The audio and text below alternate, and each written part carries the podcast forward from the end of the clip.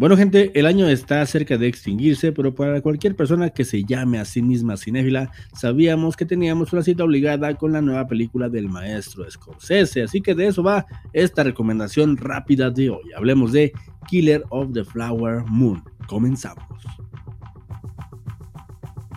Bueno gente, es poco lo que se puede aportar cuando se habla de un hecho tan tangible como lo que es que si alguien contemporáneo sabe hacer cine es sin lugar a dudas Martin Scorsese, por lo que obviar si es que la cinta es buena o no está de más.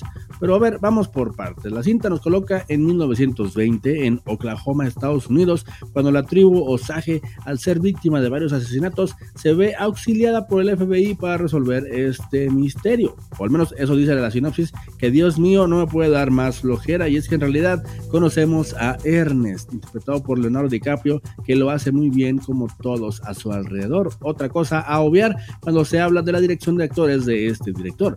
Ernest, al regresar de la guerra, acude a su tío, interpretado por un potente Robert De Niro, quien lo hace partícipe de su plan para quedarse con las propiedades de la tribu Osage junto a su cuantiosa riqueza. Sin duda, una cinta que toca muchas aristas sobre la sociedad americana, pues habla de manera directa de cómo los locales fueron despojados poco a poco y a ojos vistos de su territorio, así como lo de la complejidad del ser humano y de cómo le cuesta diferenciar lo bueno de lo malo cuando esto afecta a su propia integridad y a sus intereses.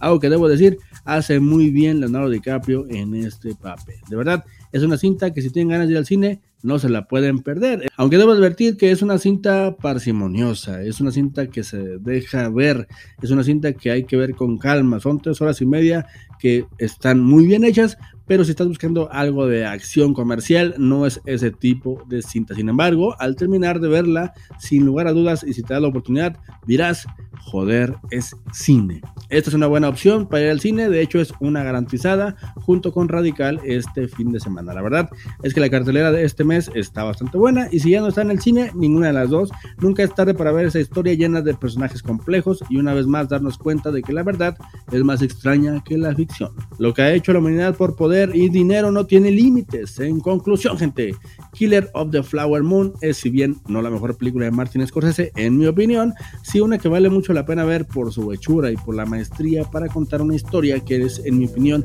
un tema sensible acerca de la fundación de una de las naciones más poderosas del mundo. Sin duda, imperdible.